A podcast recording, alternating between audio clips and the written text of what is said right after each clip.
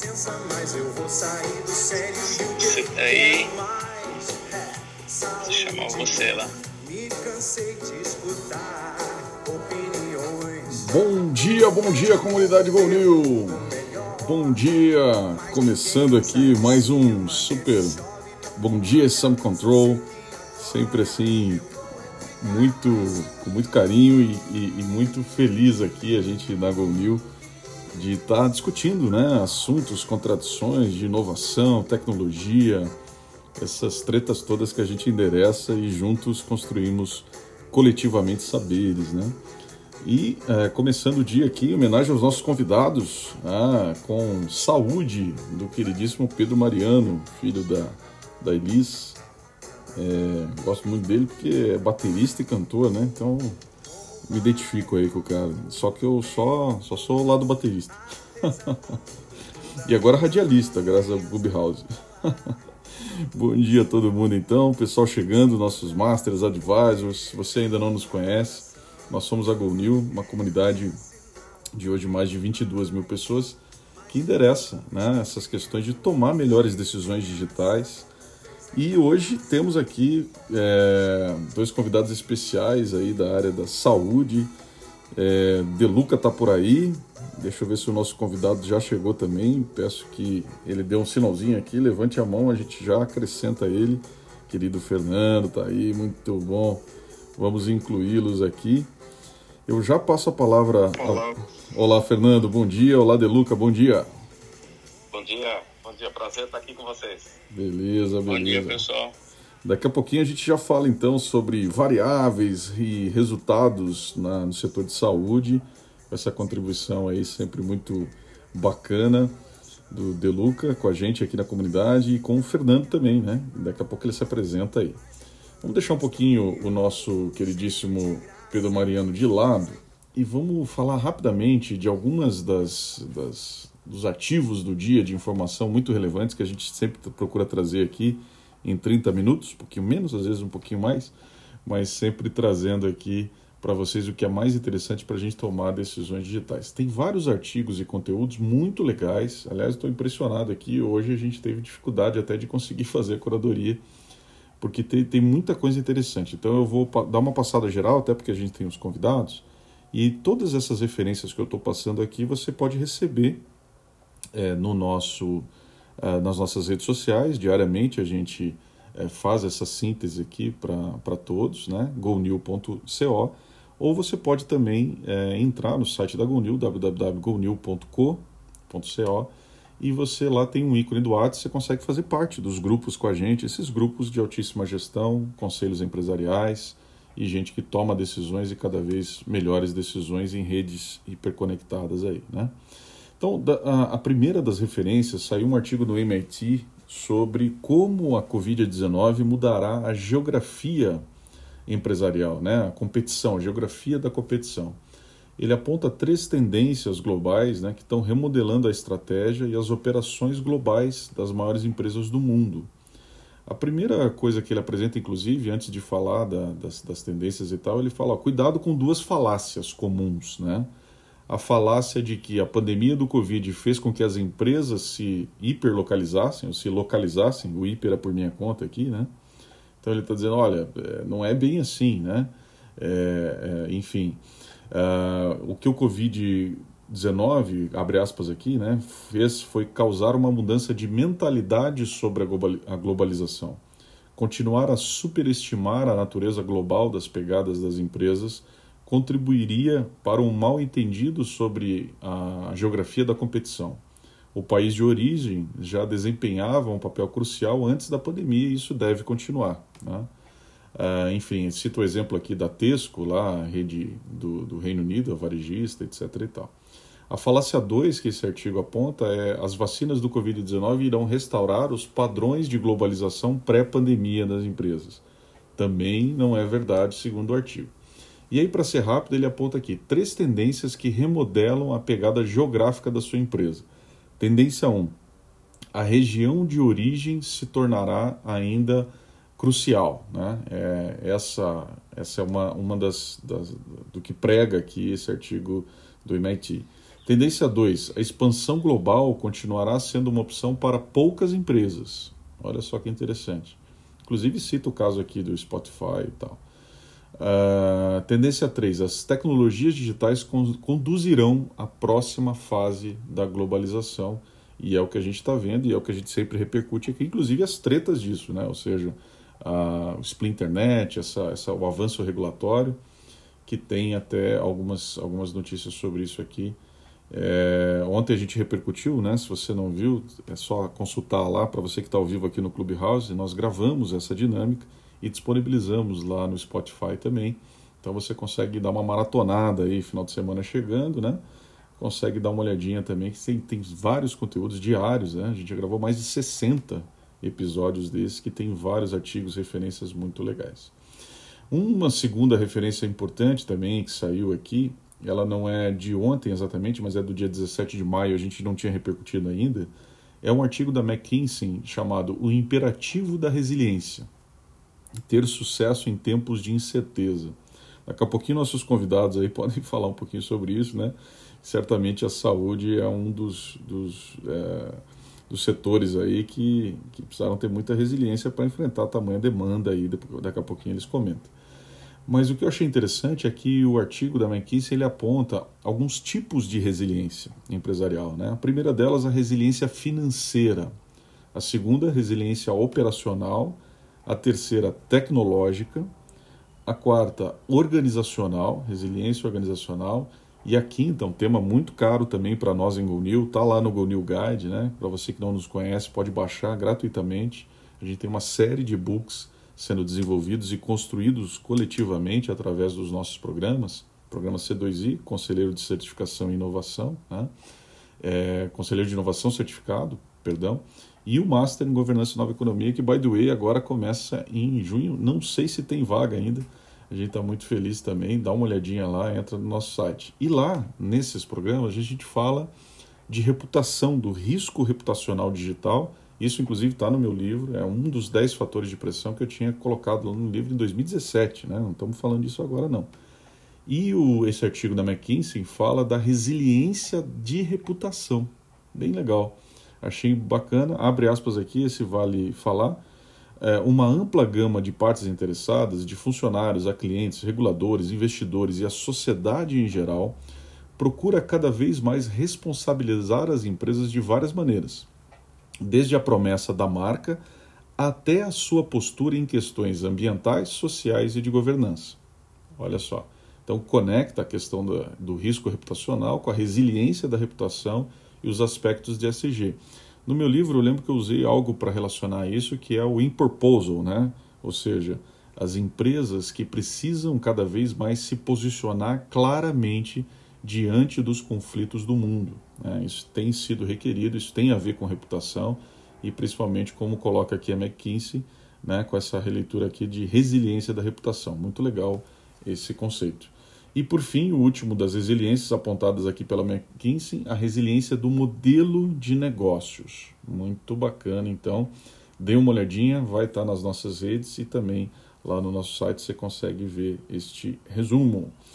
Uh, vou caminhar rapidamente aqui. Teve uma outra notícia também bem interessante que o iFood está propondo a criação então de uma nova categoria de trabalho. O queridíssimo Diego Barreto, né, é nosso professor lá do Master em Governança e Nova Economia, um dos, do, um dos co-founders ali hoje em dia, né, que lidera a área de compliance, de estratégia e tal. Ele sempre tem falado sobre isso. Falou claramente, inclusive, na última aula que ele deu no Master, que a agenda de SG é, era e seria um desafio a ser enfrentado esse ano pelo iFood, né? E acho que esse aqui é uma das, das, das maiores tretas para isso, né? Porque de fato você tem aquela discussão que a gente sempre também comenta sobre precarização ou não do trabalho, né? E isso não é exatamente um tema novo. Nos nossos grupos, e por isso que é muito rico, né, gente? Puxa, eu fico lisonjeado aqui de ter tanta gente bacana porque quando saiu essa nota uh, no nosso grupo, eu não lembro quem foi, vou, vou cometer essa indelicadeza aqui, mas alguém dos nossos grupos colocou um artigo de 2016, 3 de novembro de 2016, que já apontava, né, esse artigo saiu na, da Universidade de Oxford, dizendo o seguinte: uma terceira categoria de emprego para os trabalhadores sob demanda. Né? O artigo fazia esse questionamento e dizia que, eu li rapidamente hoje pela manhã, dizia assim, realmente uma categoria híbrida de trabalhador não é uma panaceia, né? dizia naquele momento aqui, isso ó, final de 2016, né? Uh, enfim, e apontava aqui uma série de reflexões sobre isso. Então, tanto o, o, posicionamento do iFood como esse artigo de 2016 vão estar aí nas nossas referências no Bom Dia. Uh, tem também a notícia incrível né, da compra da, da a MGM foi comprada pela Amazon né, por 8,45 bi de dólares. Né, e certamente estratégias de plataforma aí, né? Eu vi até um post do, do Sandrão, Sandro Magaldi falando sobre isso, refletindo um pouquinho disso. Né? A gente está vendo cada vez mais essas empresas atrás de conteúdo, né? Parece que o, um dos principais ativos é o, a atenção. Uh, ontem nós repercutimos aqui com a queridíssima Marina, né? Amanhã ela está de volta aí, o Cris também estão de volta. A gente começa a ter aí uma novos novos personagens aqui da Gonil que vão dividir comigo esse esse nosso essa nossa curadoria diária, né? E eles já fazem um trabalho excepcional junto com o Renê, junto com a Júlia, queridíssima também que chegou agora com a nossa equipe, enfim, é, Sofia, é, Murilo também. Então a gente está muito feliz aí com essa turma e, e, sempre a gente tem esse cuidado, essa curadoria muito bacana aqui de trazer essas informações em 30 minutos ou próximo disso para vocês diariamente. Uh, e ontem a gente repercutia sobre as tretas entre uh, o Google e o governo alemão, né, ou, ou, a entidade de regulação alemã, melhor dizendo, né, a SEC de lá, Uh, os Estados Unidos e a Amazon, né? Tinha também ali uma discussão e hoje tem WhatsApp versus Índia, né? Saiu aí também uma, uma, uma nota, uh, tá no portal da Exame dizendo que o WhatsApp, o WhatsApp processando a Índia após o país é, pedir mudanças de privacidade. O aplicativo alega que regras para rastrear a origem da mensagem viola a privacidade de usuários e fere a Constituição do país.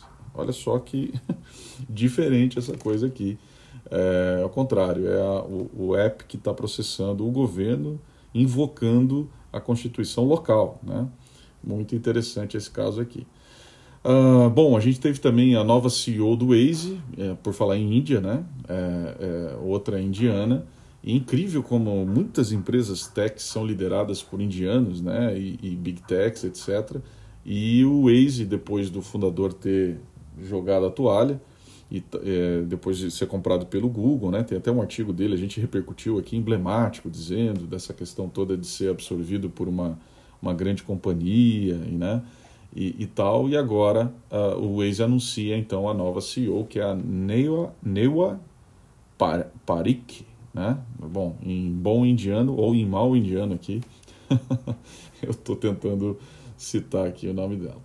Uh, uma outra coisa que a gente também é, saiu, que é bastante interessante observar, foi, saiu no Brasil Journal, o ativista de SG, né, uh, que ganhou aí um, um, um, um cargo, que ganhou um assento no board da ExxonMobil, né, é, bem interessante, né? Teve ali alguns indicados e tal.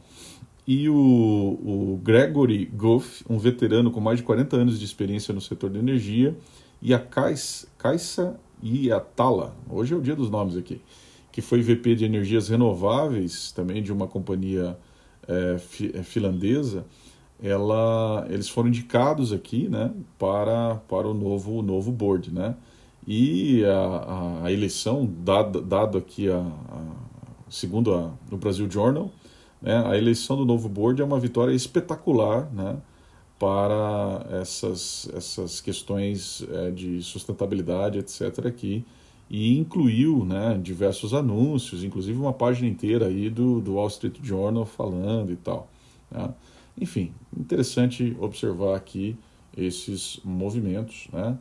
Uh, o que mais que nós temos? Uma super é, e estranha decisão, né? ou um veredito emblemático, como queiramos entender aqui, é, diferente, né?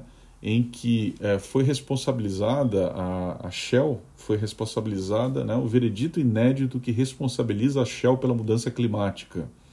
Então, olha só que interessante, uh, isso aconteceu no tribunal holandês, né, que ele declarou, né, uh, numa decisão inédita histórica e de repercussões imprevisíveis, segundo aqui também o Brasil Journal, um tribunal holandês julgou a, a Shell parcialmente responsável pelas mudanças climáticas e decidiu que a empresa terá que reduzir suas emissões de carbono obrigatoriamente em 45% até 2030.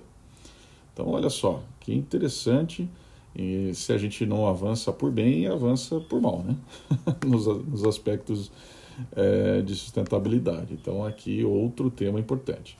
Já vou passar para os nossos queridíssimos Deluca e Fernando para encerrar aqui a gente tem só uma série de reportes que rolaram aí nas nossas, na nossa comunidade, também nos nossos grupos.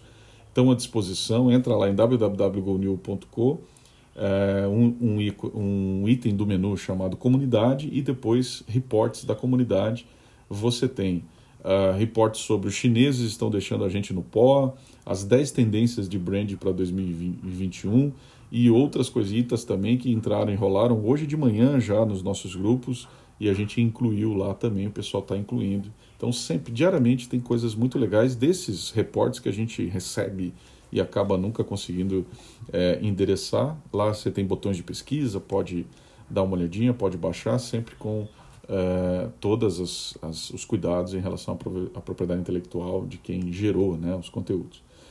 É, e aí, por fim, aqui, o, até que ponto um, um, artigo sensacional saiu na uh, na Wharton a Wharton a Universidade de Pensilvânia sempre aparece por aqui né nos nossos bons dias e a pergunta é até que ponto os fundos de pensão podem gerar investimentos sustentáveis vale super a pena eu não vou ter tempo de repercutir aqui mas vale super a pena dar uma lida e esse artigo também vai estar à disposição da gente aí nas nossas redes e nos nossos grupos bom Uh, faltam seis dias, né? A gente tem um evento sensacional, próxima quarta-feira, às 19 horas.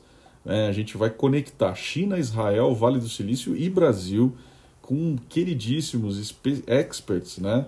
É, que estão nesses locais, né? Ou que vivenciaram muito tempo esses locais, esses ecossistemas de inovação. E a gente vai conectar tudo isso na quarta-feira que vem, 19 horas é sempre uma tradição nossa, é uma aula, na verdade, do programa C2I, que a gente abre, né? É, tem limitações, a gente não abre isso para muitas pessoas. Então corre lá, entra nas nossas redes ou no nosso site, você vai poder ter e acessar lá o Let's Go New Trends, né? Da vez que vai ser bem legal. Bom, vamos passando aqui então para os nossos queridíssimos convidados.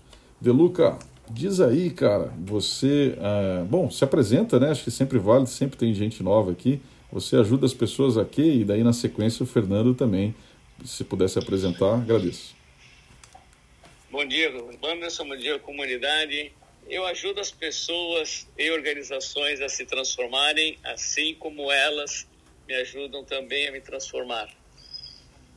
É, bom, para quem não me conhece, meu nome é Luiz De Luca, faço parte da comunidade GoNew, o Master e certificado C2I. E é um grande prazer estar aqui compartilhando com vocês um pouquinho que o segmento da saúde. Né, eu sou novinho no setor, 36 anos, então comecei logo cedo. E vai ser legal o nosso bate-papo. Agora eu vou passar a bola aí para o Fernando. Obrigado, Deluca. Bom dia, pessoal. Prazer estar aqui. Eu conheço a comunidade Gonil há relativamente pouco tempo. Foi por meio do meu amigo Deluca aqui. E estou achando a proposta de vocês muito interessante. E vale a pena explorar sem dúvida nenhuma. E esse resumo que o Anderson fez no começo, olha, a quantidade de trabalho que você economiza para a gente aí, Anderson, é extraordinária. Então, vocês estão de parabéns. Obrigado, Fernando. Vou falar rapidamente sobre mim, porque não é esse o nosso foco aqui. Eu, eu atualmente eu sou professor da, da GV, num programa específico de mestrado profissional lá, que é o MPGC.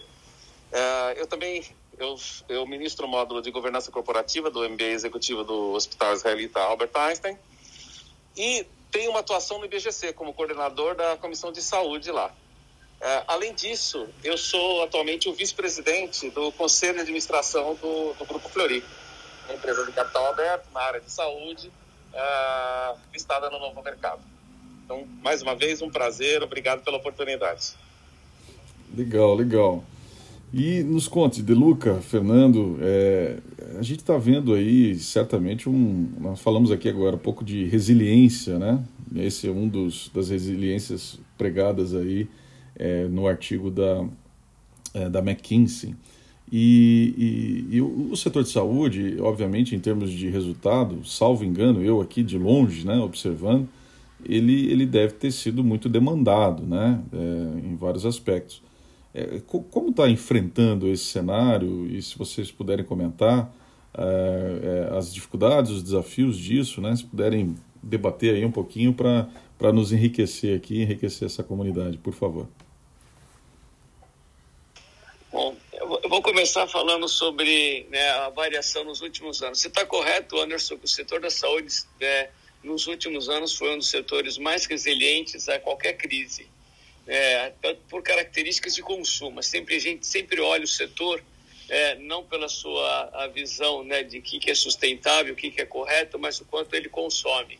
E a gente tem esses dados, vocês acompanham isso né, todas as mídias, o grande consumo que é do setor da saúde em todas as áreas, né? na área de medicamentos, na área de procedimentos, no aspecto, inclusive, né, do, das doenças que acabam aparecendo, né, os pacientes crônicos, né, graças a Deus, hoje, doenças que antigamente eram fatais, hoje elas ficaram crônicas, a gente tem isso em relação ao HIV, própria oncologia.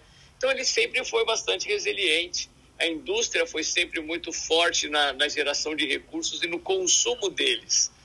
O que a gente pergunta é o quanto isso é sustentável. Né? O ano passado, a prestação de serviço, então significa hospitais, clínicas, na primeiro semestre do ano ele foi muito, foi muito afetado porque nós tivemos uma parada, né? que não aconteceu esse ano, uma parada né, de pessoas irem se cuidar por medo do Covid. Então os hospitais tiveram no início uma baixa ocupação e obviamente próprias clínicas, o Fernando pode falar isso em relação à própria né, o Fleury que teve no primeiro trimestre. Aí, nós tivemos meses que realmente ficou todo mundo muito assustado, um redimensionamento de estruturas enorme.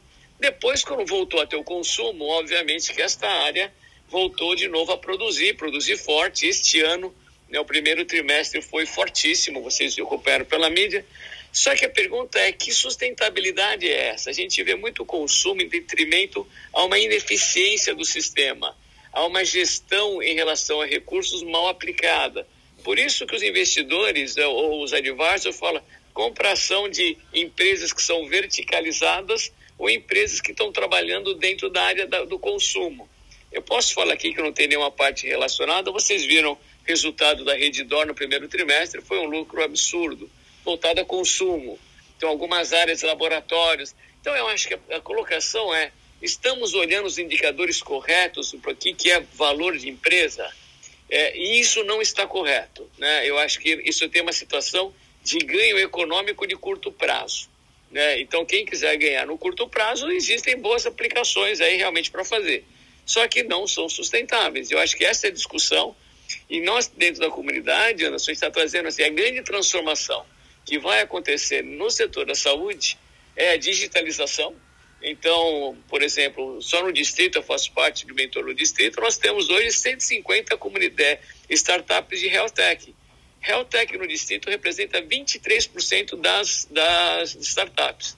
Então, assim, tem uma onda vindo de transformação. Eu acho que esta onda que a gente vai ter que surfar, esta é onda grande, é onda grande, não é em Baré e sim em Nazaré, né? E eu acho que a gente tem que estar preparado para isso. Agora vou passar um pouquinho para o meu amigo Fernando. Obrigado, Luca. Gostei da figura da Nazaré aí. É, é, uma onda que ela vai requerer preparação, viu?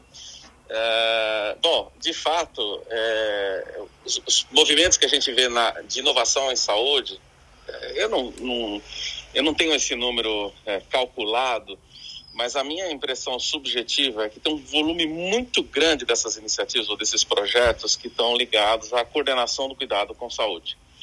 Então, é a aplicação da tecnologia para criar pontes entre os diferentes elos da cadeia de valor, de tal forma que haja um mínimo de racionalidade.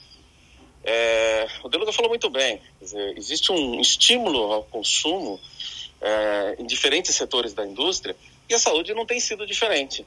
É, e está ficando cada vez mais claro, eu, eu aliás, eu, para quem milita na saúde, vai concordar comigo, faz pelo menos uns 15 anos que eu escuto que desse jeito, no ano que vem a gente vai ter problemas. Faz uns 15 anos que a gente tem escutado isso. Bom, o ano que vem chegou, né? A gente está tendo problemas. A gente está tendo problema com o financiamento desse setor. Mas não é só isso. É, será que esse consumo livre que a gente tem, esse conceito de consumo livre que a gente tem dentro do setor de saúde, ele representa de fato uma melhor atenção à saúde do paciente? Provavelmente não. Então, acho que essas duas questões, elas possibilitaram a emergência de cases bem-sucedidos, aí falando em sustentabilidade, voltando para esse, esse artigo da McKinsey que o, que o Anderson trouxe para nós, é, das, das redes verticalizadas.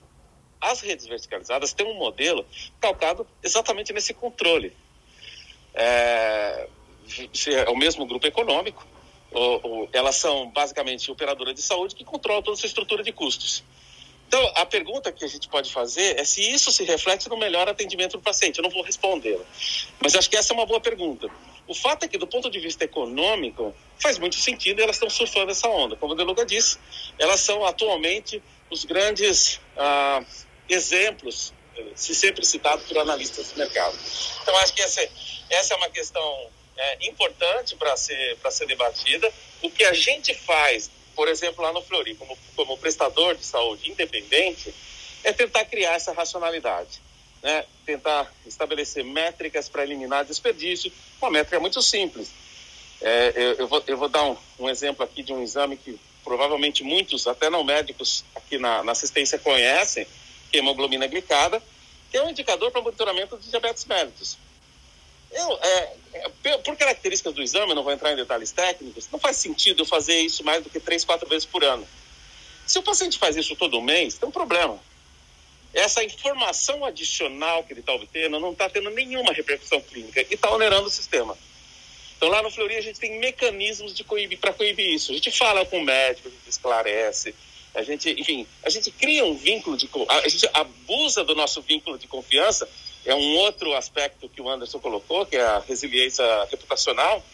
Então, a gente abusa dessa resiliência reputacional, no bom sentido, para uh, é, orientar a melhor forma de fazer investigação de diabetes de, de, pacientes não complicados, da população geral.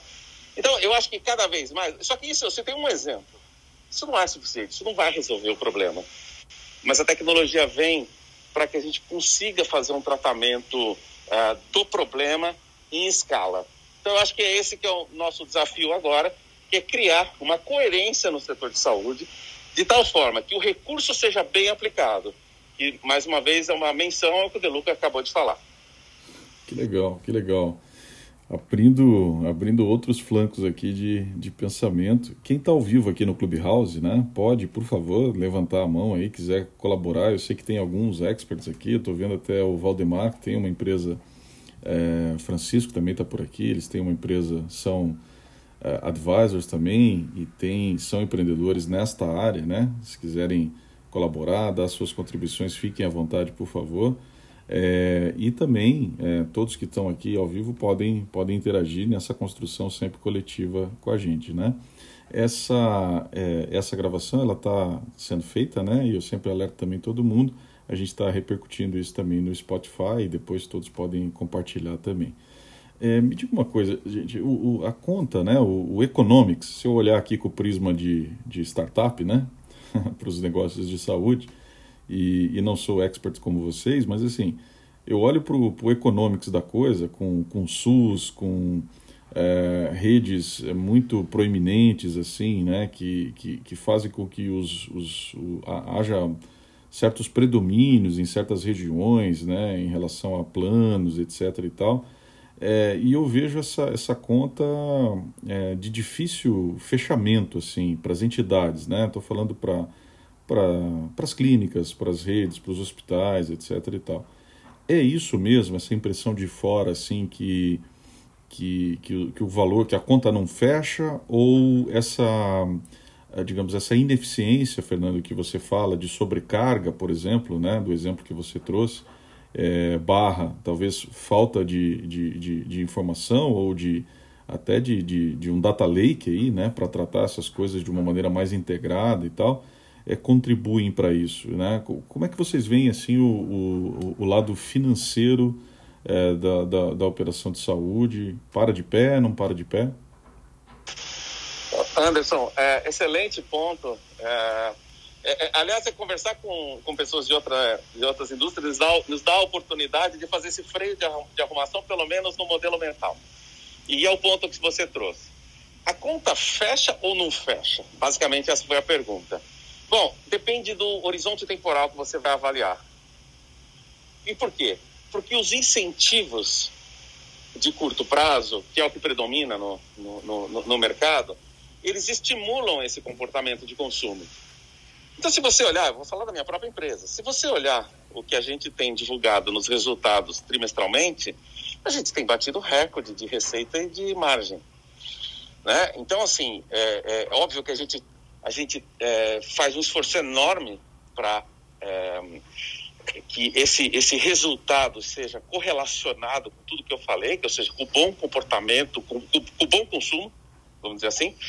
É, mas existe, quer dizer, a organização é um, é um ente vivo, né? Com múltiplas é, é, é pessoas, personalidades, etc., ou regidos todos por uma cultura organizacional. Existe esse, esse apreço por vender mais, por bater receita, por, enfim, por, por, pelo consumo. Esse é o que é estimulado. Mas o meu ponto, e vai direto à sua pergunta, é esse contexto é um contexto de curto prazo. Esse não é um contexto de longo prazo. Por duas questões. Primeiro que no longo prazo a gente não vai encontrar quem financie isso. Porque é, é, é, esse, existe um desacoplamento entre quem financia e quem ah, consome.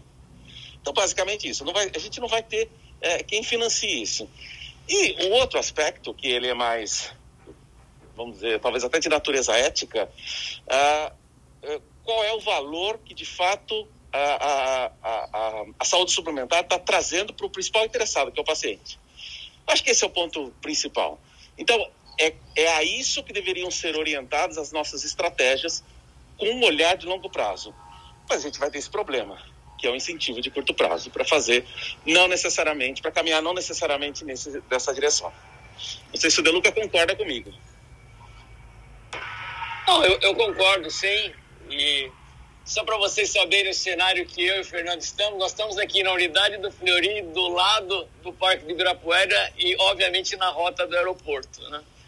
Mas é, eu, eu, concordo, Fernando, e diria o seguinte, Anderson: uma coisa que eu estou colocando sempre dentro das nossas conversas é que nós temos que entender que existem três agentes né, do setor da saúde que trabalham em relação ao acesso.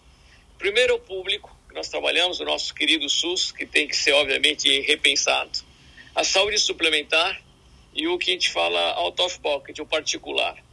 É, o grande o consumo, a grande gestão da saúde, o grande acesso que tem, nós temos né, 47, 48 milhões de vidas versus 170 que não é coberto pela saúde suplementar. 48 milhões, aproximadamente 47 e pouco pela saúde suplementar e 170 né, que não tem acesso pela saúde suplementar.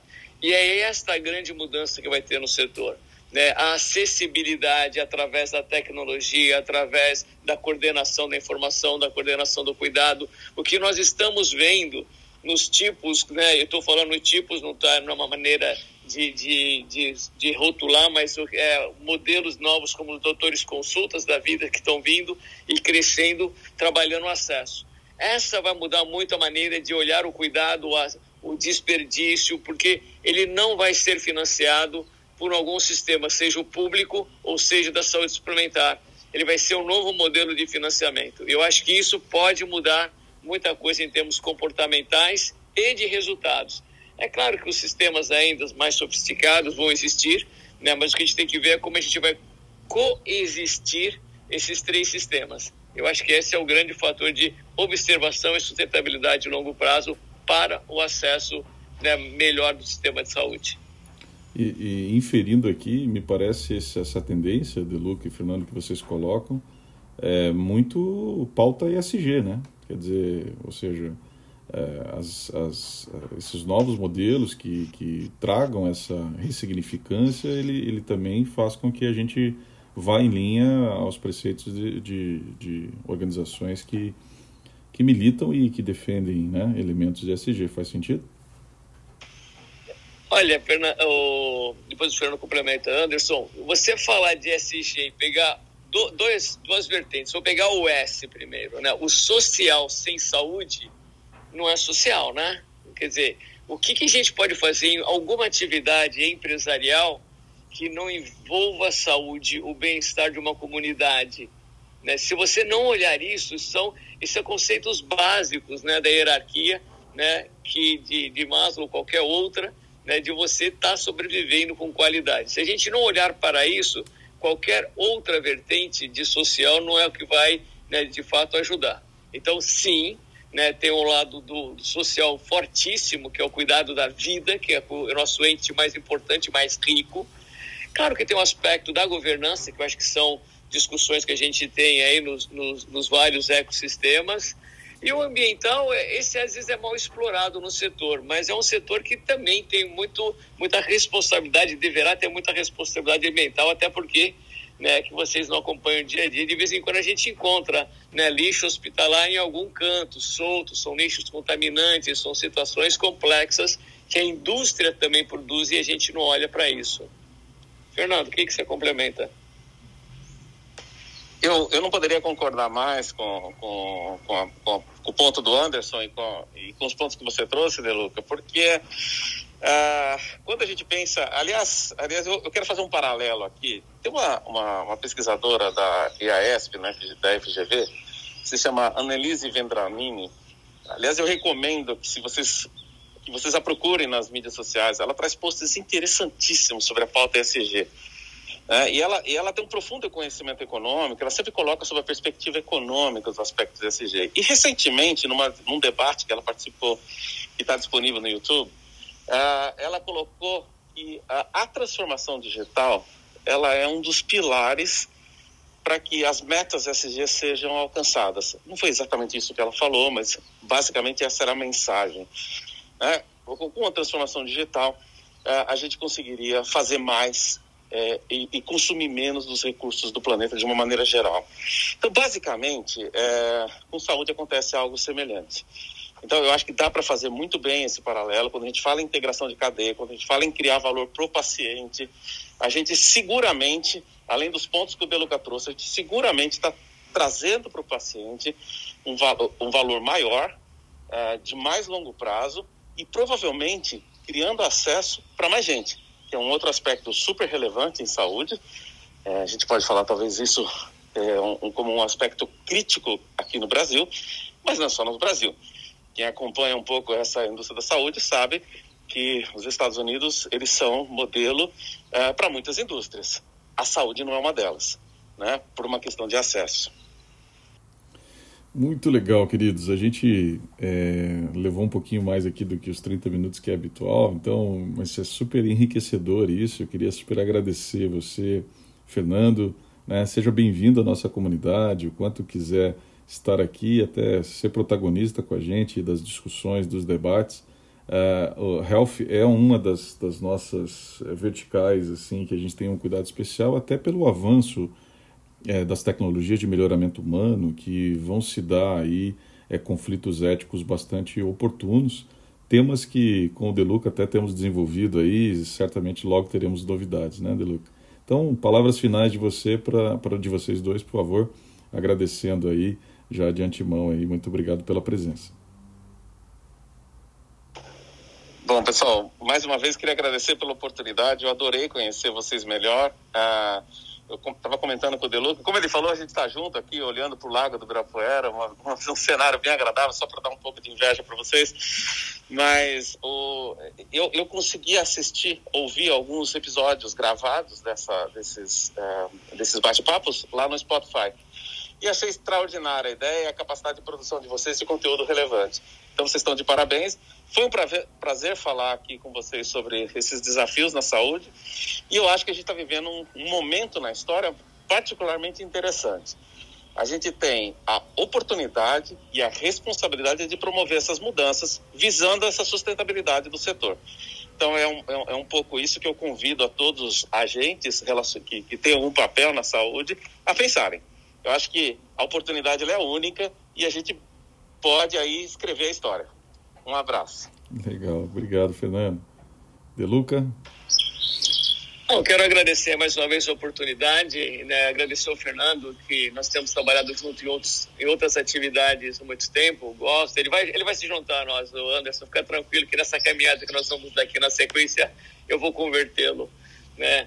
E, e né, o que eu tô. É, é e, e, outra coisa, eu acho que como comunidade, como que é a GoNil, eh, não pensar em saúde seria um grande erro. Então, eu agradeço a você, a todos que participam da comunidade por essa oportunidade, a gente está compartilhando o que de fato né, acontece no setor da saúde, como nós podemos ser protagonistas. Eu sempre falo isso, nós não temos que ser um agente passivo, né? nós temos que ser protagonistas. Eu acho que esse é o nosso papel dentro da comunidade. Lembra como você perguntou, né? O que que eu ajudo as pessoas, o que que a Gonil ajuda as pessoas, né? Nós ajudamos as pessoas e organizações a se transformarem. E é esse o nosso papel né, que a gente está levantando essa bandeira no setor da saúde. Um grande abraço a você, um grande abraço a todos, um bom dia. Obrigadão, obrigadão, queridos De Luca, Fernando. Esse foi o nosso bom dia de hoje. Vamos voltando aqui então com o queridíssimo Pedro Mariano, né? Falando do quê? Música que fala de saúde. Bom dia a todo mundo. Amanhã, sexta-feira, Marina e Cris aqui comigo também.